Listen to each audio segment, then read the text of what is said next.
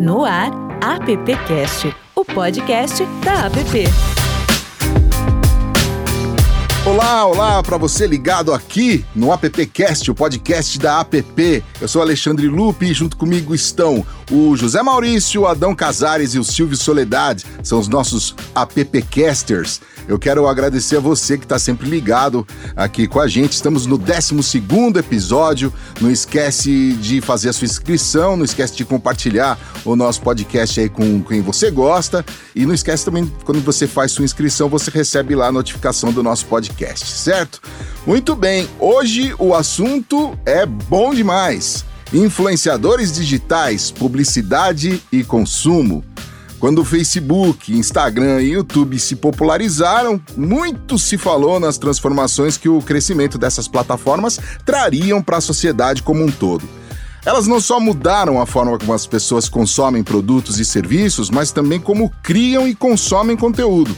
Nas redes sociais, cada subcultura promoveu o surgimento de milhares de comunidades e muitas outras milhares de pessoas se tornaram influentes nesses grupos. Os chamados influenciadores digitais amadureceram e se assumiram como ágeis empreendedores culturais, atuando como empresas de conteúdo, produção e mídia. E a gente trouxe aqui três convidados para conversar com a gente sobre esse tema. Vamos começar aqui pela Carol Terra, que é doutora e mestre em interfaces sociais da comunicação, professora de pós-graduações em comunicação digital da. Vai listando aí, vai ticando, hein?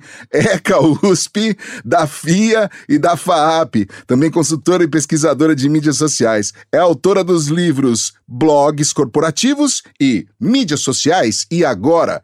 Além disso, ela tem lá duas crianças que também merecem atenção, não é isso, Carol? Oi, Lupe, obrigada pelo convite de vocês, é um prazer estar aqui. Eu divido, né, a minha vida profissional, minha vida acadêmica com a minha vida familiar também. Tenho dois meninos, tenho o Bruno de três aninhos e tenho o Pedro de sete meses. Que legal, que legal. E, e, vamos que vamos, né? Porque a quarentena não tá fácil não com, tá. com, tudo isso aqui. Não tá. Seja bem-vindo ao AppCast, Carol. Bom, tem, temos também o Murilo Oliveira, que é sócio fundador da IWM Agency e fundador da iFruit, a primeira agência especializada em marketing de influência do Brasil. E, além disso, é um dos idealizadores dos Amigos do Mercado, na qual também já tive o prazer de apresentar alguns podcasts lá junto com eles. Murilo, seja muito bem-vindo aqui ao AppCast, viu? Viu, cara? Muito obrigado, Lupe. Obrigado pelo convite, Silvio. Obrigado mais uma vez, Lupe, pelo convite. É um prazer estar aqui e uma responsabilidade imensa, né? Porque eu estou junto aqui com dois mestres em comunicação. Quem sou eu para estar ao lado dessas pessoas, hein, gente? É, ô Murilo e galera, temos um convidado internacional hoje. é o nosso Raim Maccabi, que é mestre em ciências da comunicação e CEO da Cash Click, uma plataforma de marketing de influenciadores baseada em Israel. E é de lá que a gente fala com ele, é isso mesmo, Raim? Olha, muito obrigado pelo convite. Eu estou aqui em Israel eu moro numa cidade no norte de Israel, perto de Haifa. Eu originalmente sou do Rio de Janeiro, sou carioca, mas eu já estou aqui há quase 30 anos. Muito contente de estar participando desse podcast aqui com vocês. Gente, vou começar com uma pergunta básica, porque depois os nossos appcasters vão entrar em ação aí com outras questões também. Como escolher o influenciador digital? Tcharam! Vamos começar pela Carol, que aí depois a gente passa para os meninos que estão com a mão na massa aí todos os dias. Carol. Legal. Se você tivesse é... lá na IWM ou então lá na Cash Click, o que, que você ia fazer? Olha, o, acho que o bacana do mercado hoje é que ele oferece uma série de ferramentas para fazer essa escolha. Né? Então, assim, a gente tem softwares, a gente tem. É, e esses softwares têm critérios, têm categorias, subdivisões. E, e, com isso a gente consegue aí fazer, montar nichos de influenciadores baseados nas mais diversas temáticas. Né? Então, acho que essa é, é uma das grandes evoluções. Se a gente olhar para, sei lá, 20 anos atrás, é, a gente está falando de. É, tivemos a questão dos influenciadores, né? Os formadores de opinião, as lideranças, as celebridades, os artistas, é, figuras aspiracionais, figuras que sempre influenciaram. Então, isso não é absolutamente novo. O que as mídias sociais fizeram foi potencializar tudo isso.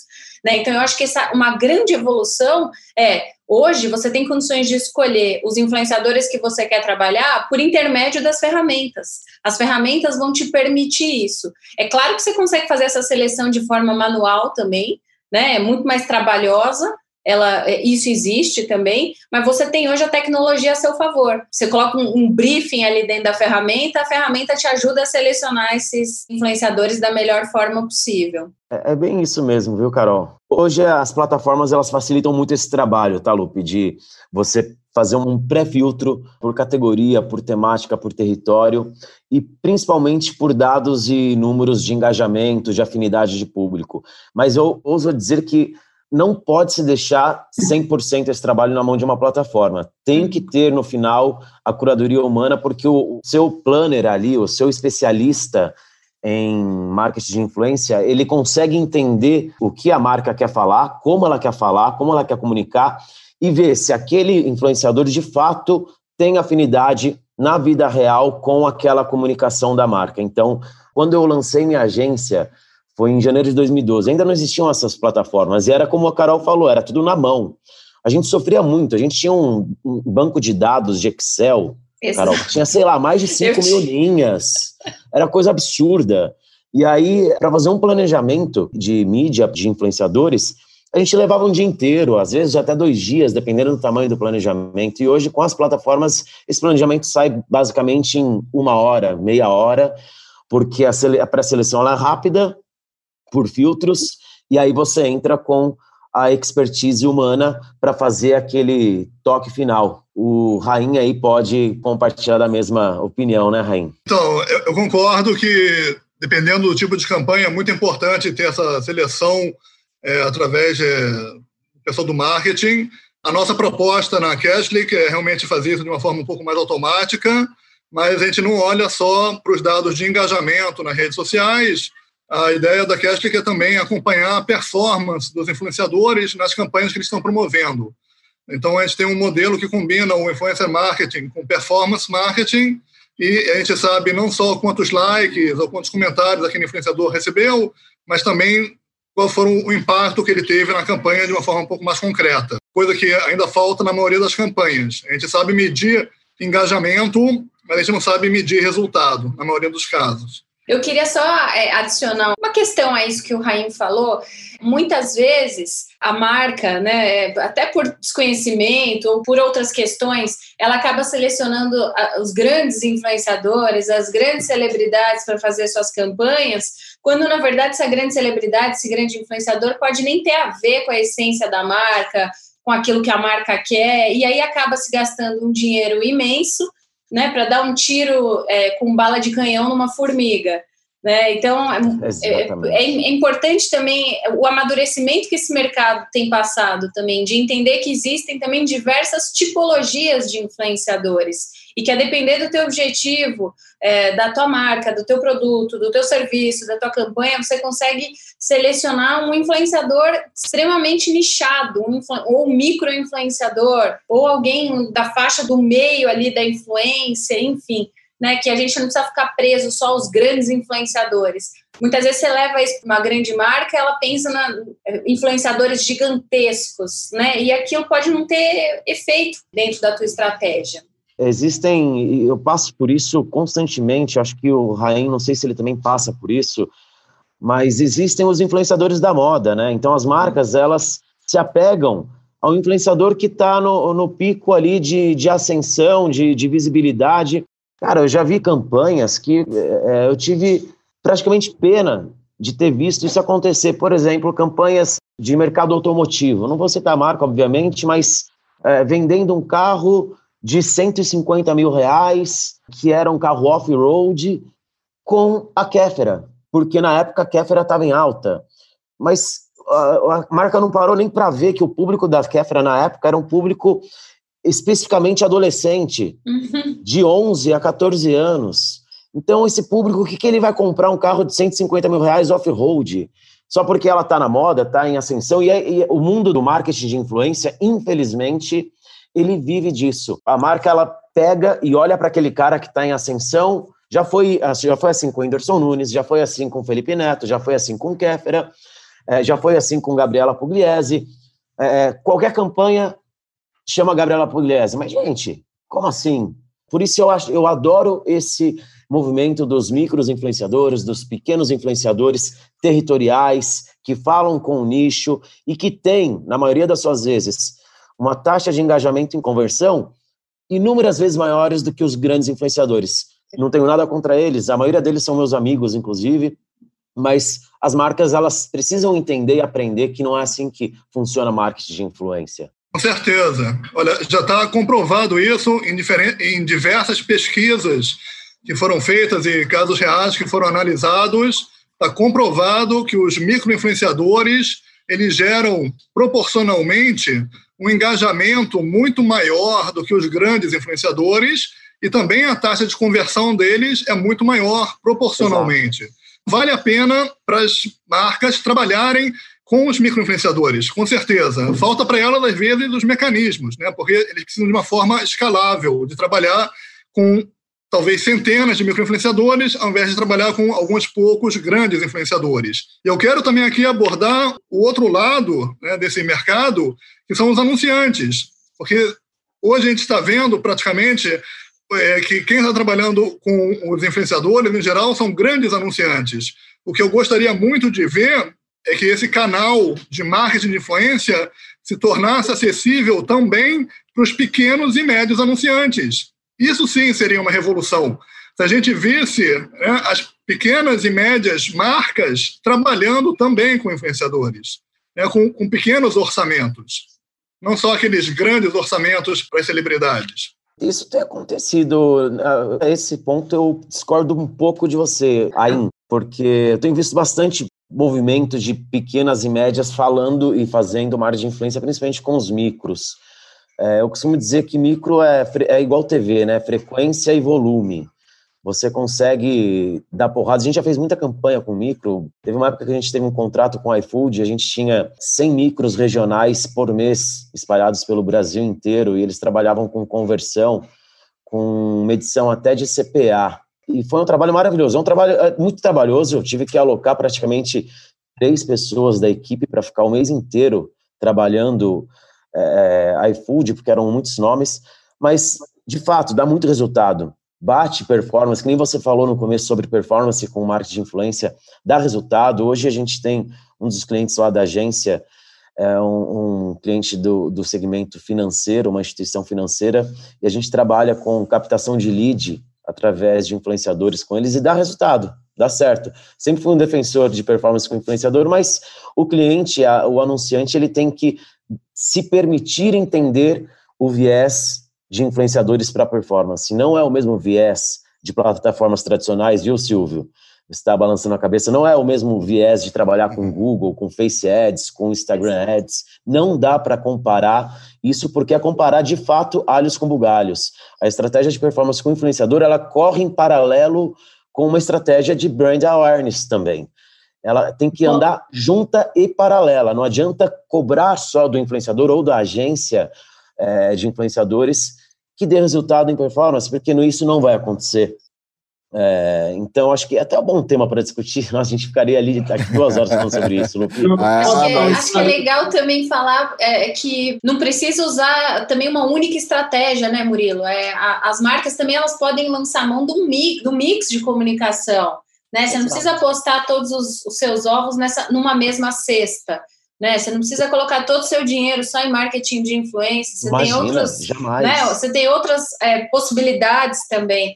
E uma, uma, outra coisa que eu, que eu queria adicionar é que, embora seja muito mais comum o formato de pagamento do public post, do post patrocinado, hoje também a gente está assistindo a uma série de, de a uma diversificação dos formatos. Né? Existem aqueles, principalmente os micro-influenciadores, os influenciadores menores, eles topam, às vezes, uma permuta, eles topam um formato diferente que não apenas o, o, o formato tradicional de, de ser pago para falar a respeito de um produto. E isso também acho que às vezes é interessante para o pequeno, para o médio negócio. Né? Às vezes Sim. o que ele tem para oferecer não é, não é uma grana astronômica, mas é um serviço, é um produto, Exato. é um, né, um toma lá da cá. Hoje, hoje a gente está vivendo um momento muito específico e similar no mundo do marketing de influência, é, por conta da, do coronavírus, da, do Covid.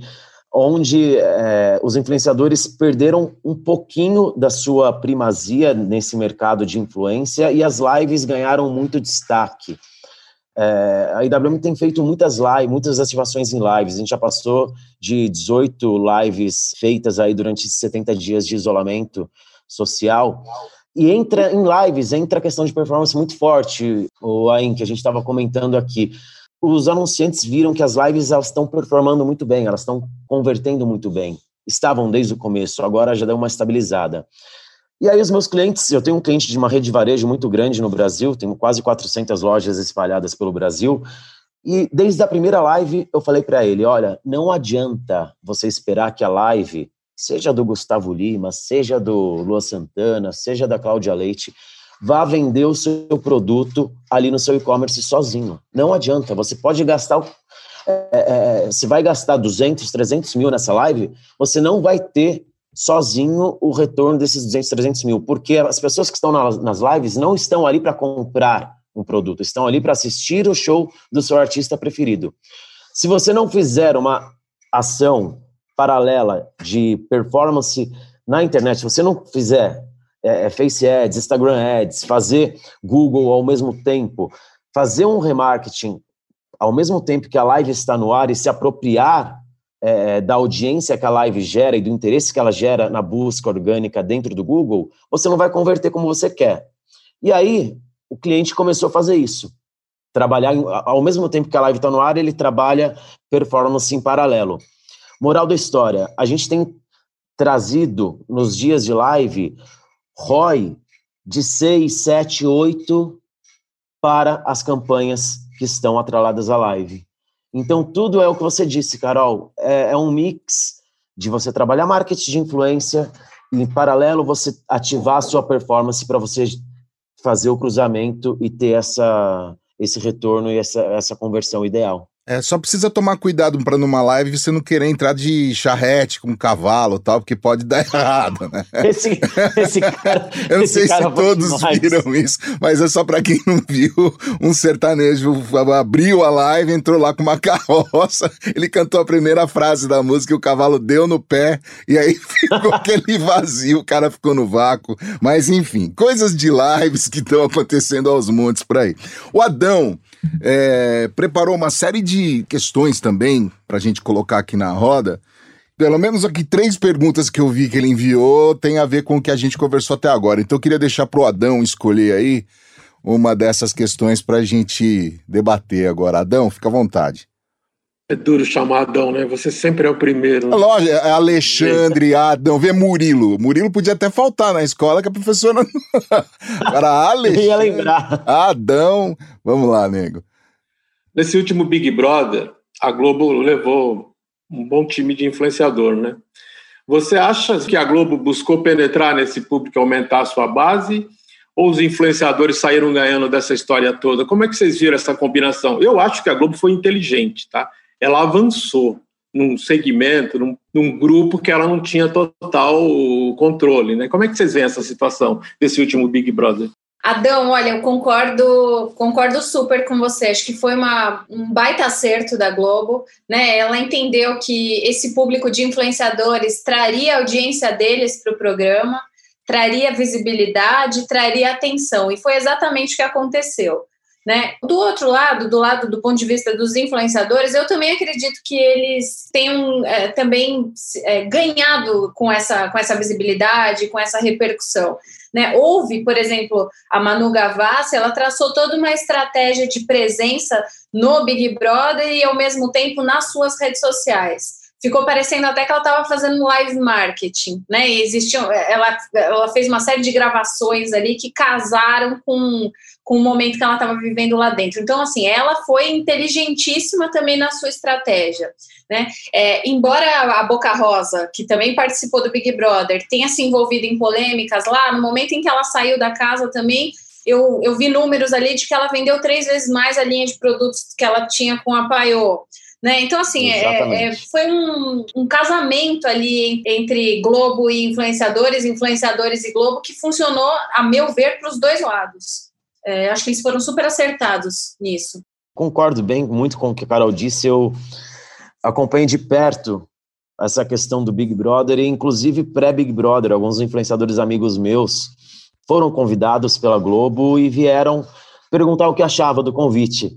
Eu sempre fui contra. A gente erra, né, gente? Eu era contra qualquer ação, qualquer influenciador dentro de um Big Brother, porque eu achava uma exposição desnecessária, principalmente para os grandes influenciadores. Pequenos e médios, não, seria bom. É, e aí eu aconselhei alguns a não ir, e não foram. Não sei se eu me arrependo de ter dado esse conselho ou não, porque no final das contas, o Big Brother foi um sucesso. A gente via a queda da audiência ao longo dos anos do Big Brother, porque tava ficando chato, gente. Tava chato assistir Big Brother, não tava legal. E aí, quando veio os influenciadores, todo mundo parou para assistir, eu parei para assistir. Minha namorada fez eu assinar a Globoplay para assistir Big Brother durante o dia. E eu acompanhei até o final, torci, torci pela Rafa Kalimann ali até o final. É, ela é minha amiga pessoal, inclusive, fiquei ali torcendo por ela, votando nela, sabe? É, achei que foi uma estratégia é, é, bem acertada da Globo. Eu acho que a Globo não para mais com esse modelo, acho que ela vai sempre colocar influenciadores porque ela viu que traciona a audiência, traciona patrocinadores. É, é uma, eu vi um dado interessante que acho que a Globo fechou dois ou três patrocínios a mais nessa edição do que tinha vindo fechando historicamente no Big Brother por conta dos influenciadores, Adão. Então, e são marcas gigantescas, né, Murilo? É, marcas assim. A gente teve o aumento de duas ou três marcas patrocinadoras do Big Brother, só que teve um aumento exponencial de, de marcas fazendo ações pontuais dentro do programa, coisa que nunca tinha tido na, no Big Brother por conta desses caras. Então, Adão, pô, se a resposta mais simples possível foi a, a, a decisão mais acertada da Globo, na minha opinião. Raim, de Israel, você acompanhou o Big Brother, acompanhou esse movimento? Eu, eu tô por fora, não acompanhei o Big Brother, mas pelo que vocês estão contando, é, foi um grande sucesso. Então, muito interessante essa, esse use case. Legal. Silvio, não pensa que você vai escapar dessa, não. Eu começo com a letra S, eu achei que ia ficar lá pro finalzinho, né? Dá tempo de tomar café tá. Mas só, só antes de fazer minha pergunta, eu só queria complementar essa questão do Big Brother. Eu acho que teve o fator pandemia e o fator falta de futebol também que impulsionou a audiência do, do Big Brother, né? Ele virou o novo, as torcidas do, do futebol migraram para o Big Brother, né? Você tinha fogos de artifício com, comemorando a vitória. Da, então foi muito interessante. Então, eu acho que somou isso. Foi, claro, foi sem dúvida acho que uma edição de sucesso, mas o fato das pessoas estarem em casa, usando a TV aberta, a audiência da TV aberta também aumentou bastante nesse período, e, e virou nossa única fonte de torcida em tempo real, né? Eu acho que acabou dando certo, né? Para esse, esse modelo, eu acho que a Globo vai tentar de novo, até para testar numa situação, digamos, de normalidade, né? Se é que a gente vai ver uma situação de normalidade, mas eu acho que, sem dúvidas, o, mesmo que não tivesse pandemia, eu acho que seria também um sucesso em função da, dos influenciadores. Mas voltando para minha pergunta, Lupe, agora o Zé Mauro está ouvindo ali, ele vai concordar comigo, o Adão também. Nós somos da época dos garotos propaganda, né? O garotas propaganda. É. é. Eram influenciadores também, só não eram influenciadores digitais, né? mas eram influenciadores, né? E a minha pergunta tem a ver com isso. Uh, a gente sabe que quando você contrata um ator, uma atriz ou um músico, de certa forma, eles estão interpretando alguém, é um personagem para eles, né? Então, a gente já sabia que, por exemplo, tinha artistas que faziam campanhas de produtos de beleza, e você sabia que aquelas pessoas não usavam aquele produto na vida, no dia a dia, né? Mas estavam sendo pagas para dar, um, um, dar o seu testemunho. É, no marketing digital, a minha percepção, eu estou falando como, como leigo no assunto, por isso eu, é, foi bom conversar com vocês para entender um pouco mais o setor, é que no marketing digital isso extravasa, não existe. O cara contratado ali é ele na vida privada e, e como contratado das marcas. Mas eu percebo que as marcas elas querem que a pessoa seja um personagem quando elas não são. E aí começa a ter problemas de reputação, pontos de vista que às vezes vão ao contrário ao que a marca prega, né? São um momento que as marcas estão falando muito de propósito, de responsabilidade social. Então, como uh, vocês que fazem essa intermediação entendem que pode estabelecer uma relação com o influenciador digital para que tenha regras de ética, de reputação. Não sei se existe isso, mas a gente às vezes escolhe um influenciador digital que o cara fala uma besteira, uma entrevista de jornal, por exemplo, nossa, não era isso que a gente imaginava que ele pensava. E aí começa a dar os problemas, né? Como é que vocês estão vendo essa questão de reputação e ética dos influenciadores? Ah, eu acho muito legal, Silvio, uma, tem uma frase que o Mauro Seguro uma vez escreveu no, no meio mensagem, ele fala o seguinte, que quando você escolhe um influenciador, do ponto de vista da marca, você acaba casando com aquele influenciador e você casa com os problemas daquele influenciador também. Então, se ele se envolver em, em situações de crise, a marca acaba respingando nela própria. Vide aí o caso, os últimos acontecimentos que a gente assistiu, por exemplo, Gabriela Pugliese e sua fatídica festa, né? Isso aconteceu no, no sábado à noite, no domingo as marcas já estavam se pronunciando, tentando se desvencilhar da Gabriela Pugliese. Então, assim, isso, isso é fato.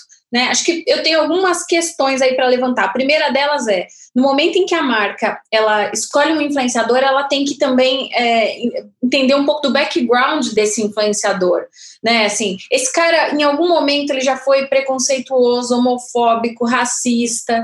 Ele consome o produto, ele gosta do produto, ele é autêntico em relação a isso, ele é original em relação a isso, porque assim, acho que ninguém mais engole a Xuxa usando Monange, a Angélica usando Paixão, né? Então, assim, isso não, não, não tem funcionado mais. Então, essa cobrança por essa autenticidade né, em relação à marca e ao influenciador é muito, é muito forte. Né? E, e acho que para não cair nessas questões né, de crise, eu acho que é, até firmar um contrato, ter uma política de relacionamento, ter dos and don'ts, acho que tanto o Raim quanto o Murilo, que né, fazem mais essa intermediação, imagino que assim exista isso de eh, maneira formalizada com o influenciador. Né? A partir do momento que ele representa a sua marca, ele, ele tem que respeitar algumas questões. Né? Do contrário, essa relação não vai ser positiva aí para nem para ele nem para a marca.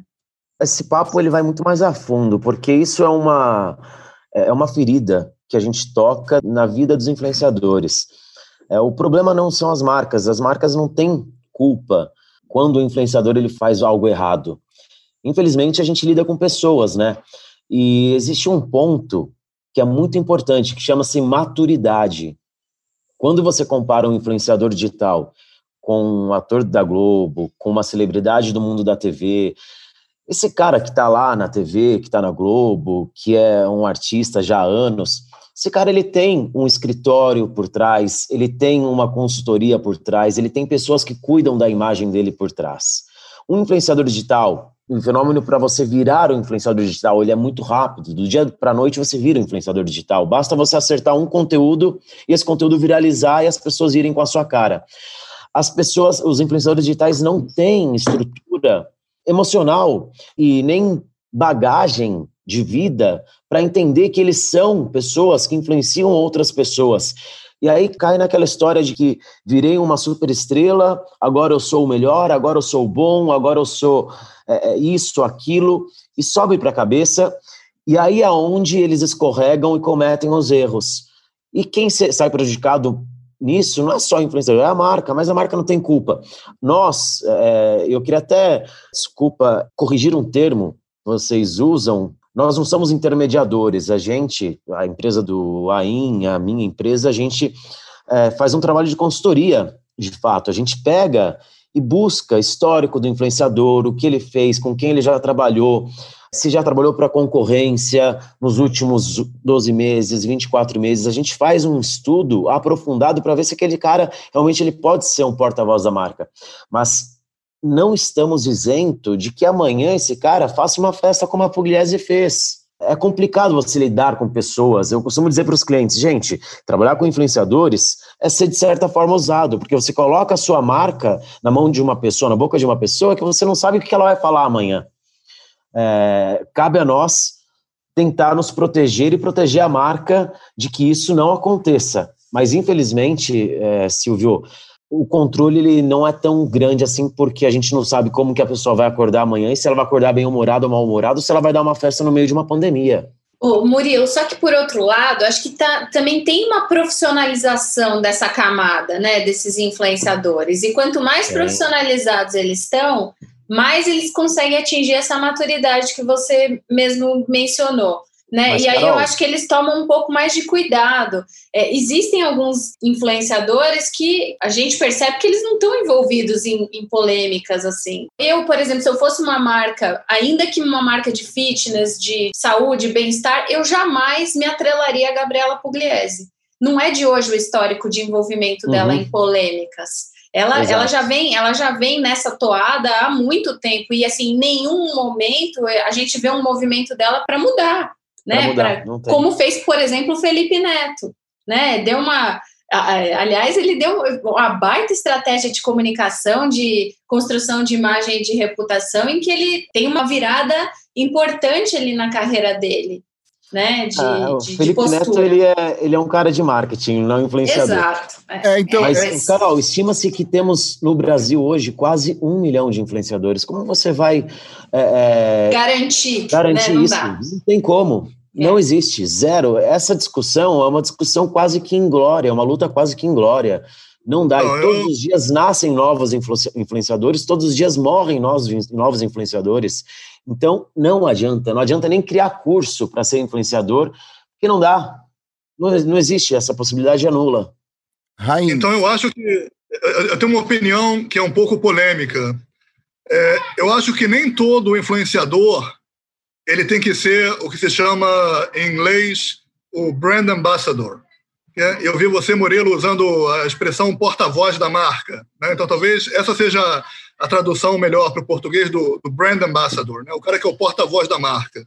Então, na minha opinião, nem todo influenciador ele está desempenhando um papel de porta-voz da marca. Exato. Né? Existem aqueles influenciadores que realmente representam a marca, né? eles têm um relacionamento é, mais próximo e com a marca, eles têm um relacionamento de mais longo prazo com a marca.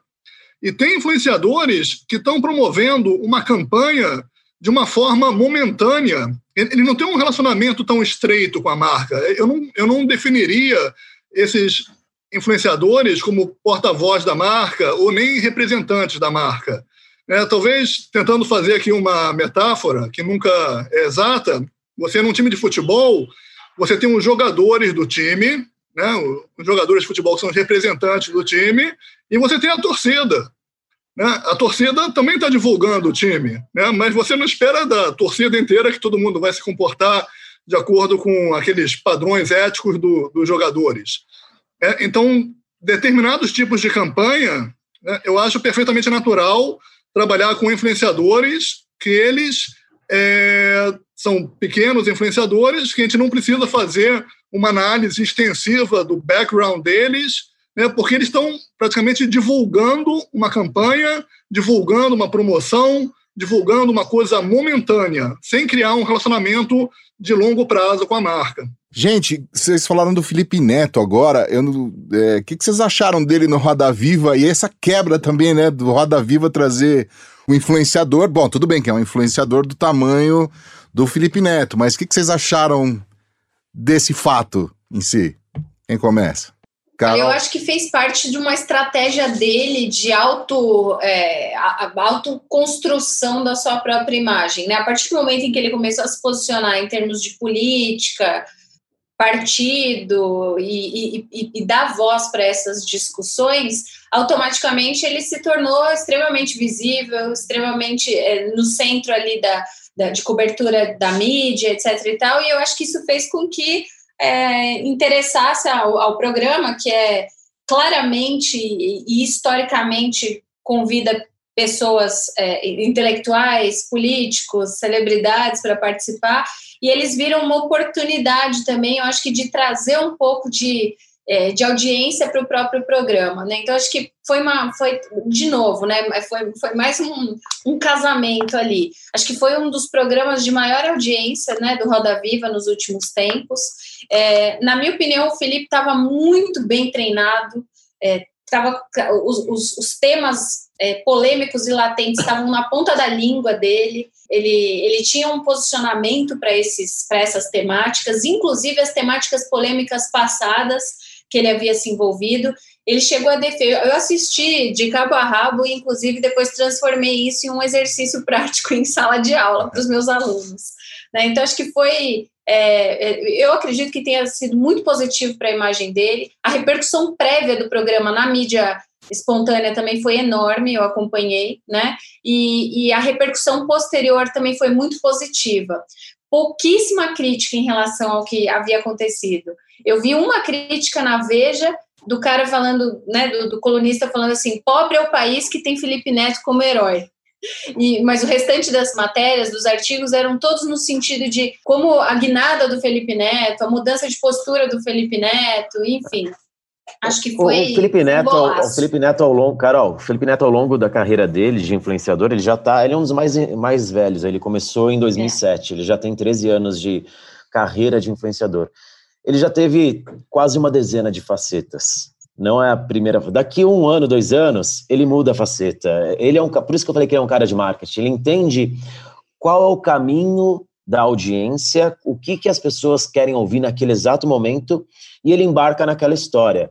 Ele já falou com crianças, ele já falou com adolescentes, ele já falou com é, adultos, já se meteu em política também, já foi de direita, depois foi de esquerda, depois ficou neutro, agora tem um viés mais de esquerda de novo.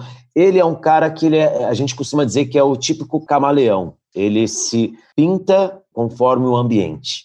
Então, por isso que eu admiro muito ele, eu conheço ele há 10 anos, Conheço muito bem a história dele e sempre parabenizei ele por esse espírito empreendedor que ele tem de carreira. Não se assuste se daqui um, dois anos toda essa história mudar 180 graus. Raim, você tem algum Felipe Neto aí na cartola? Conta pra gente um pouco do mercado internacional aí, que acaba passando aí pela tua agência e pela tua então, consultoria aí. Então, é, eu acho que o Brasil é muito interessante, que às vezes tem certos fenômenos no Brasil que é até difícil você achar um paralelo em outros países. Né? Então, eu, eu, eu, adoro esse aspecto do, da cultura brasileira, da originalidade, né, da criatividade, é que você tem certos, é, certas coisas que acontecem no Brasil que, que eu, eu, pelo menos, não vejo muito em outros países. Mas, é, com relação às campanhas que a gente promoveu, a grande maioria foram campanhas com pequenos influenciadores, e a gente chegou a ter campanhas também promovidas é, por influenciadores de YouTube, não grandes celebridades como Felipe Neto, é, mas a gente, por exemplo, teve na Itália vloggers né, de, de YouTube promovendo nossas campanhas, com performance sensacional. Né? Talvez no Brasil, eu não sei, eu não, eu não conheço o suficiente nesse momento o mercado brasileiro, né? mas é, o YouTube é um, um canal que não está sendo suficientemente explorado né? em, em, outros países. Eu não sei como é no Brasil. O, a plataforma que eu mais vejo aqui, o, o AIM, é, hoje a plataforma que está em, em destaque é o Instagram aqui. As marcas hoje têm gostado muito do Instagram, principalmente os stories, porque os stories a gente consegue fazer um call to action de conversão mais fácil. Temos visto as marcas criarem muitas campanhas específicas de Instagram, mas tem um fenômeno recente que está começando a virar essa chave que é o TikTok. Aqui na agência, a gente, pré-TikTok, a gente tinha 75% da demanda era para Instagram, 25% para YouTube. Hoje, eu digo que o Instagram hoje já está em 50% de demanda, o TikTok já está em 30% de demanda e o YouTube caiu para 20% em demanda. O TikTok tem crescido absurdamente. Isso é bom. É bom porque gera concorrência entre as redes sociais, quebra um pouco o monopólio e diversifica conteúdo. E a marca precisa ter o seu conteúdo em várias plataformas diversificadamente. Eu costumo dizer que o conteúdo ele é como água, ele é líquido. Então ele precisa estar em vários ambientes ao mesmo tempo para que ele possa fazer o efeito que a marca precisa e deseja. É, gente, esses influenciadores, os grandes influenciadores, eles estão substituindo as celebridades globais? Então, por exemplo, você tem aí celebridades. Eh, vou, vou citar, vou chutar o balde, vou citar o Obama aqui, por exemplo, né? É, são coisas diferentes, obviamente. Mas tá vendo essa troca? Porque eu sou do tempo que eu assistia a MTV, então o influenciadora era um VJ da MTV, né? É, ou na rádio, um locutor, uma locutora, um determinado apresentador, enfim. E agora, desde então, desde que existem os influenciadores digitais, eles estão substituindo essas celebridades? Tcharam! Eu acredito que os próprios artistas, as celebridades, eles entenderam também que usando a mídia digital, eles também potencializam a sua visibilidade. Então a gente vê, por exemplo, um Luciano Huck da vida, que é um apresentador super conhecido, ele faz um uso extremamente positivo também da mídia digital. Ele continua a conversação, ele complementa, ele chama a audiência para o programa dele. Né? A gente tem casos é, é, de muitos artistas que conseguiram também subir é, algum degrau em termos de visibilidade em, função da mídia digital. Né? Então, por exemplo, a Giovanna Eubank, ela, ela também é uma, uma artista global, mas ela, a presença dela no ambiente digital, nas redes sociais, é até mais forte do que a presença dela na mídia tradicional. Então, ela entendeu esse jogo também. Né? Então, assim, eu vejo muito isso, dessas é, grandes celebridades, esses grandes artistas, fazendo uso também da mídia digital para criar canais ali de exposição, de visibilidade, de relacionamento, né? E tem conseguido. Eu entendo que, que, que sim, eu, eu não acho que uma coisa substitua a outra. Eu acho que existe espaço para tudo. Isso é, isso é um fato, Carol. É, Lupe, eu acho que não substitui também, mas uma coisa, uma verdade precisa ser dita as marcas elas foram atrás dos influenciadores digitais e tem um porquê isso. Alguns porquês, né? Primeiro porquê principal, os influenciadores digitais eles nasceram com o DNA das redes sociais e as marcas queriam é, e esse DNA das redes sociais, o que, que ele faz? O que, que é uma rede social? É um lugar onde as pessoas se socializam. Os influenciadores digitais conseguiram se aproximar da audiência deles a ponto de da audiência achar que aquele cara é amigo pessoal dele, coisa que não tinha com a Giovanna Eubank quando ela estava lá na cara da Globo. A Giovanna Eubank é, é, um, é algo inacessível. O influenciador digital, ele parece ser meu amigo. Então, as marcas querem se apropriar dessa proximidade, dessa relação de confiança e de amizade que os influenciadores digitais têm para introduzirem suas marcas, seus produtos e serviços. Esse é um ponto.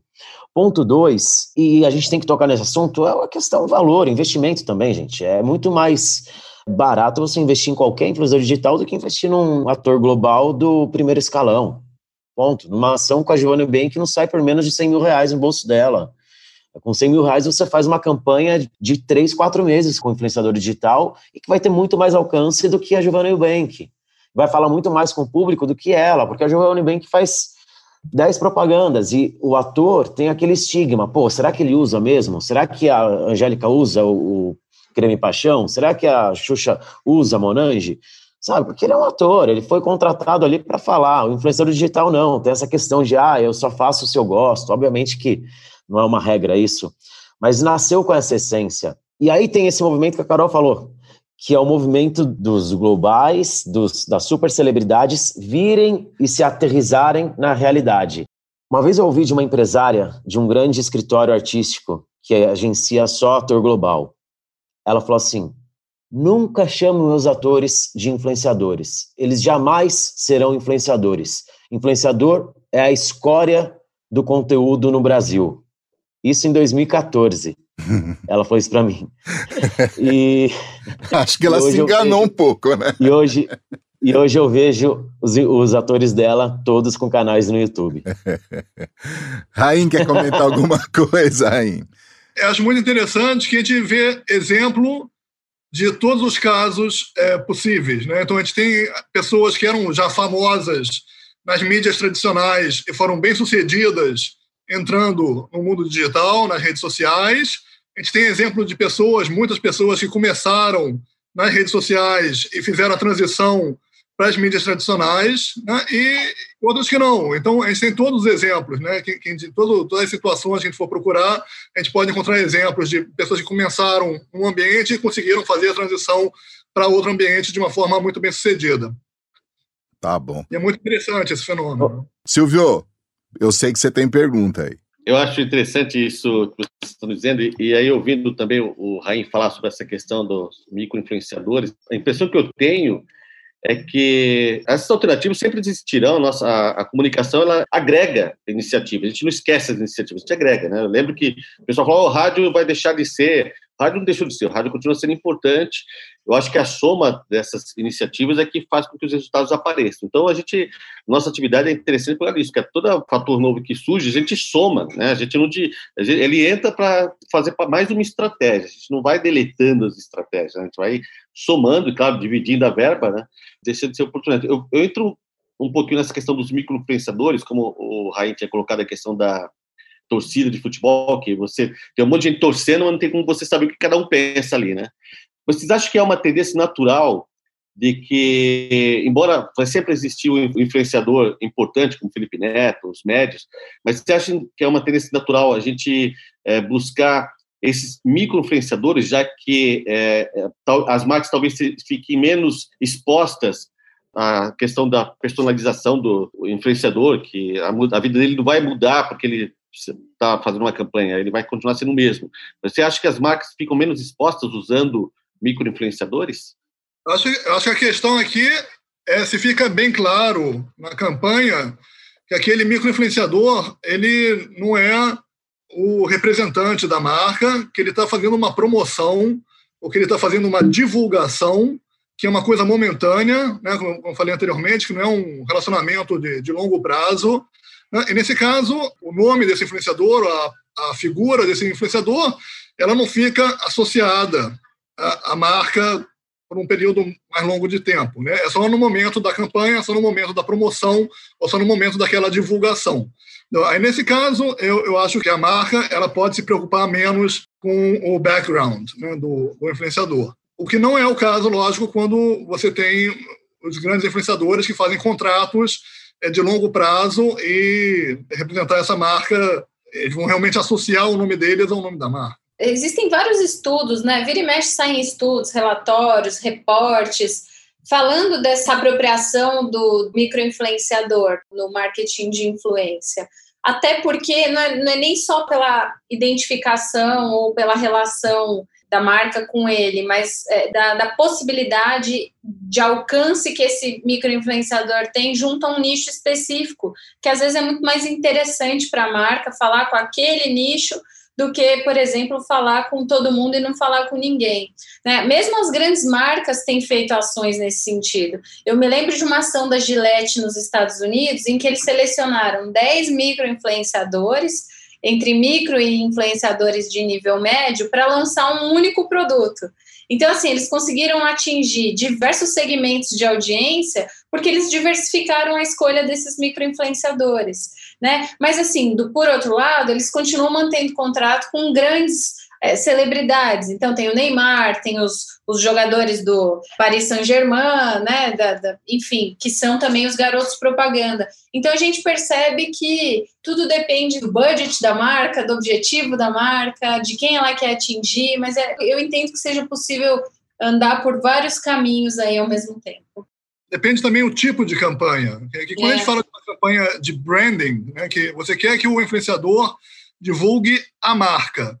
Mas você tem vários tipos de campanha onde não necessariamente o influenciador está divulgando a marca, e às vezes ele nem está divulgando o produto. O que ele está divulgando é uma oportunidade, ele está divulgando uma promoção, ele está divulgando um desconto, ele está divulgando uma oferta.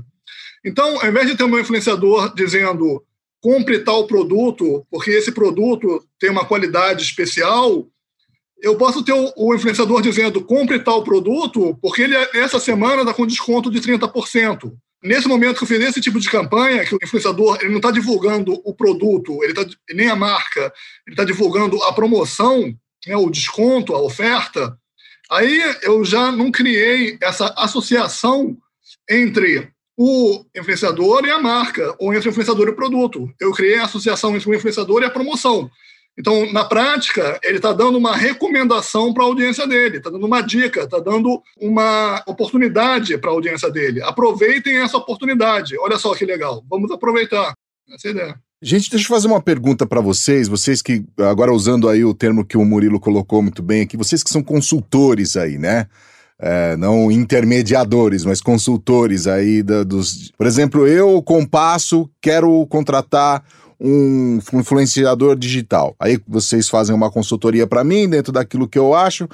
De repente, esse camarada faz aí uma grande besteira, como a gente citou agora há pouco alguns exemplos aí, vocês citaram alguns exemplos. O quanto vocês, como consultores, como agência, são cobrados pela marca em relação a isso? Eles querem matar a gente. Simples assim. querem, querem explodir o prédio onde a gente trabalha. É, perdão, mas eu não contava com uma resposta. Mas, olha, gente, é, é, é, aí que eu acho que tem que entrar também o serviço de consultoria de gestão de crise, porque assim, o Murilo sinalizou super bem, falando assim: não dá para a gente garantir o que o cara vai falar amanhã, e não dá mesmo, né? É impossível, é, você não tem esse controle. Mas o que dá para ser oferecido do ponto de vista é, de consultivo, na minha opinião, é como é que nós vamos gerir esse problema, quais são as ações que nós vamos tomar para solucionar tudo isso. Então a gente vai fazer o quê? Nós vamos romper a parceria? Nós vamos ter que dar um posicionamento, uma retratação? A gente vai sair em defesa do cara? O que, que nós vamos fazer enquanto marca? Então, assim. Caso a é, caso, né, Carol? É caso a caso, exatamente. Não adianta. Depende muito, Lupe, do, do que aconteceu. Uhum. Às vezes é bom ficar quieto, não falar nada. Sim. Às vezes você precisa se pronunciar às vezes você pega e faz uma, um trabalho de gestão de crise, eu gosto muito dessa palavra, com menções positivas para tentar abafar as menções negativas. Já fez isso para as marcas. É, menções negativas na internet, bombando, bombando. Não tinha por que a marca ficar se pronunciando. O que, que a gente fez?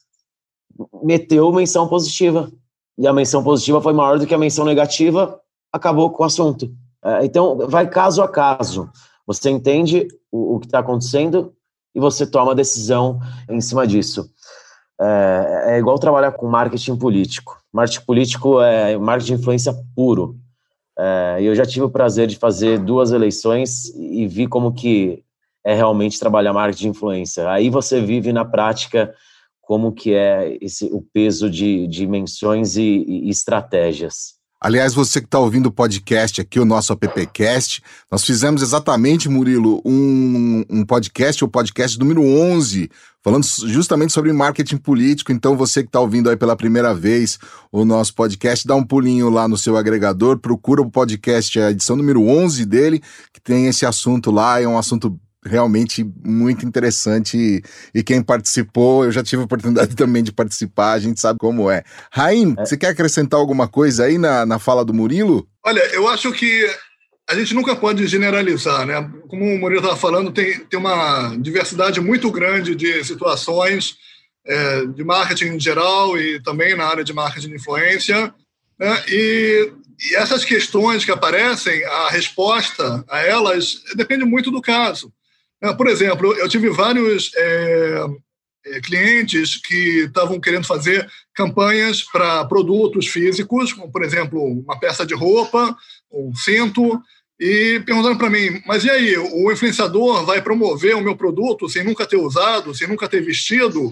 Eu, aí a minha resposta foi que se você trabalha com microinfluenciador, você não necessariamente espera que para cada um dos microinfluenciadores você vai ter que enviar um exemplo, um exemplar do seu produto de presente para ele experimentar e usar, para ele divulgar, porque talvez não seja viável fazer isso, não seja uma coisa possível. Então, eu acho que em muitas situações basta o, por exemplo, o influenciador dizer: achei essa camisa bonita, achei esse produto interessante, eu gostaria de comprar esse produto. Né? Em muitos casos, isso também é uma alternativa né, que e não é uma mentira. Né? Não é que o influenciador ele está criando uma imagem falsa. Ele não precisa dizer, usei esse shampoo e esse shampoo é maravilhoso. Ele pode dizer, olha, eu, eu vi esse produto, esse produto parece interessante, é, me interessa. E outra coisa que, eu, que a gente também já fez em campanhas nossas com micro-influenciadores é os é, influenciadores, ao invés de recomendarem um produto, eles pedirem para a audiência deles se a audiência recomenda o produto. É, isso é uma estratégia muito interessante que a gente já usou para alguns tipos de produto, é, como, por exemplo, para livros. Né, ao invés do influenciador recomendar o livro, ele postou sobre o livro e perguntou: alguém já leu esse livro? Vocês recomendam? E isso gerou um monte de engajamento. Obviamente, você não tem controle dos comentários que você recebe, você pode receber comentários positivos, pode receber comentários negativos, mas isso gera um engajamento e isso atende o objetivo né, do anunciante, que é divulgar o produto dele. Então tem, tem muitas possibilidades aqui. Adão, quer fazer mais uma pergunta saideira para gente? Eu quero. Você roubou minha pergunta do Felipe Neto. Eu roubei, confesso. Falar, pegando a metáfora do Raim sobre o estádio de futebol, né? Eu sei quem é um influenciador. Eu sei como ele é. Eu tenho uma métrica que diz quem é o público dele, ou eu só tenho volume? Eu tenho X milhões no YouTube, X mil no Instagram, mas eu tenho alguma coisa que traduz esse perfil, essa qualificação, ou isso existe algum software, alguma coisa que mede isso para saber quem é tal outro lado? Existem muitas plataformas que analisam o conteúdo dos influenciadores nas redes sociais, eles analisam também é, o engajamento que esse influenciador está recebendo, não, não só os likes, os comentários e os compartilhamentos, né? e, e através de algoritmos de inteligência artificial, você pode fazer uma análise muito bem sofisticada e deduzir é, é, quem é a audiência desse influenciador, né, quais são as características da audiência desse influenciador, quais são os tópicos de interesse, com que tipo de produto ou que tipo de é, post ele consegue um melhor engajamento. Tem muitas, é, muitos métodos de inteligência artificial que permitem você analisar o conteúdo das redes sociais e chegar a esse tipo de conclusão. Isso é uma das coisas que a gente faz na minha plataforma também, na Castling. E as próprias, Adão, as próprias plataformas, as redes sociais também passam alguns insights de, de analytics também, que dá para você ter uma visão macro do público daquele influenciador. O YouTube tem dados interessantes e muito relevantes, o Instagram não, é bem fraco, mas o Facebook também tem dados interessantes e relevantes é, é, cruzado é, junto com as plataformas de análise de inteligência artificial, que a gente, eu sou super fã e adepto, você consegue fazer cruzamentos de informações importantíssimas para o cliente, ser bem assertivo. O Adão, tem também a, a do, do, viés do influenciador, muitos deles têm os media kits, em que eles dão também uma, um cheiro de quem é a audiência deles, né? Eles dão um perfil dessa audiência deles. É, é lógico que é, é, importante dar um double check e usar as, os demais softwares e ferramentas que estão disponíveis, né, para cruzar se essa audiência é a que te interessa e tudo mais. Mas a, o próprio influenciador, quando ele já está no nível mais profissionalizado, ele próprio oferece esse, é, esse conjunto de informações. Gente, o Silvio foi a Maria Tereza que mandou também enviou algumas perguntas pra gente, né? Eu queria só fazer uma pergunta que a Maria Tereza é, mandou, já o tempo tá começando a conspirar contra a gente já. Então, é, se um influenciador sair das redes sociais e fizer seu papel no filme publicitário, terá a mesma consistência? O que, que vocês acham? Eu acho que não tem a mesma força, gente. Eu, eu já vi muitos influenciadores indo para filmes publicitários mas eu não vi recall de marca tão bom assim. Eu acho que cada um tem que ficar no seu quadrado. Já vi influenciador que tem indo para TV, fazer programas de TV e durou só uma temporada. O próprio Felipe Neto teve um programa no Multishow que durou uma temporada, acho que duas temporadas. Esse pessoal nasceu na internet e os fãs deles querem eles na internet. Os fãs deles passam mais tempo no celular e no computador do que na TV. Então, fazer esse movimento de tirar da internet e levar para a TV, só o Big Brother até agora. O resto nunca vi. Carol, quer comentar? Olha, eu tenho visto assim algumas marcas que usam os influenciadores como garotos propaganda, as grandes marcas, né? Já vi campanha de Coca-Cola, campanha da Colgate, é, campanha de é, marca de, de, roupa faz isso também muito, né? Usando as, as influenciadoras de moda, lifestyle, etc. e tal. É, eu acho que existe esse movimento contrário também, porque a mídia tradicional ela acaba validando a credibilidade e a audiência que aquele influenciador tem em outra plataforma. A própria audiência do influenciador gosta de vê-lo na mídia tradicional. Né? Na, ah, nossa, Camila Coutinho, Camila Coelho, elas foram estrelas da campanha da marca X. Né? Isso acaba gerando burburinho para elas na mídia digital. Agora, em relação à efetividade disso, sinceramente não sei responder. Acho que aí a gente teria que estar dentro da marca para ver se houve, dentro daquele período, houve aumento de vendas, é, houve pelo menos geração de lead, o que, que, que, que se desdobrou né, dessa presença do, da influenciadora, do influenciador na televisão. É, é, aí a gente carece mesmo das métricas para entender o sucesso disso. Raim? A pergunta é o que acontece quando você tira o influenciador do contexto dele, né? daquele contexto da audiência dele, das redes sociais. É, isso eu acho que dá certo quando o influenciador realmente é uma celebridade, né? quando ele é muito conhecido, então você pode tirar ele do contexto dele, ele vai ser reconhecido. E acho que também funciona quando, por acaso, o influenciador é um tipo de modelo. Né? Então, você tem aquela influenciadora que ela poderia ser uma top model, você pode tirar ela do contexto dela e vai funcionar, porque ela tem os atributos para isso. Mas, é, de uma maneira geral, o influenciador, é, se ele não é uma celebridade ou se ele não tem outros atributos especiais, na hora que ele sair do contexto dele, ele vai perder muito. Bacana. Gente, a gente precisa encerrar o podcast. Esse tipo de assunto, como o Murilo até citou lá no começo, se a gente for falando aqui tudo, vão umas duas, três horas de podcast aqui, porque o assunto rende muito, né? É, tem ainda mais um monte de perguntas aqui, mas acho que a gente conseguiu dar um dar uma geral aí, um pouco aí dentro desse universo do digital influencer, né? Queria agradecer a Carol, que tem a responsabilidade de ser mãe de dois meninos. Além disso, também ela é professora de pós-graduações em comunicação digital na ECA USP, na FIA e na FAAP.